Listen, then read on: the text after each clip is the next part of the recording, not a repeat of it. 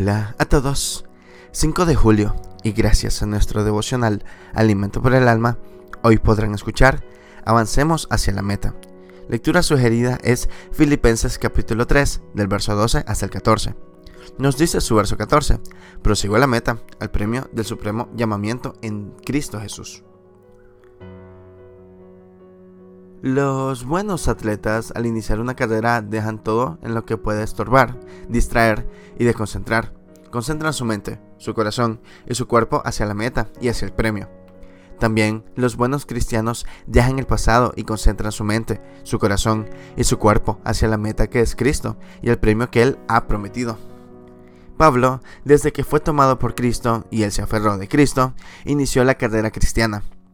Cuando escribió esta epístola, habían pasado unos 28 años desde ese inicio. Sin embargo, su concentración hacia Cristo y hacia la recompensa era más intensa. Su deseo era cumplir el propósito de Cristo en su vida. Su decisión era olvidar todo lo pasado y extenderse hacia la meta y hacia el premio celestial. La frase extendiéndome a lo que está delante que él utiliza es muy pintoresca. Describe al atleta que su cabeza, sus brazos, sus manos y su cuerpo están inclinados hacia adelante, como queriendo tocar la meta y agarrar el premio. La mente, el corazón y el cuerpo de Pablo se concentran más hacia la meta que es Cristo y hacia la corona de justicia y otras recompensas. Él amaba a Cristo, pero su mayor deseo era conocer y abrazar a Cristo. Nosotros también iniciamos esta carrera espiritual cuando recibimos a Cristo como nuestro Salvador y Señor.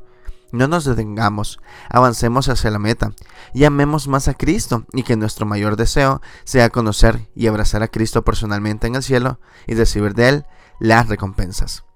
Devocional escrito por Fabio F. Semella Shali en Guatemala. Avancemos hacia Cristo y hacia las recompensas. Muchas gracias por escuchar.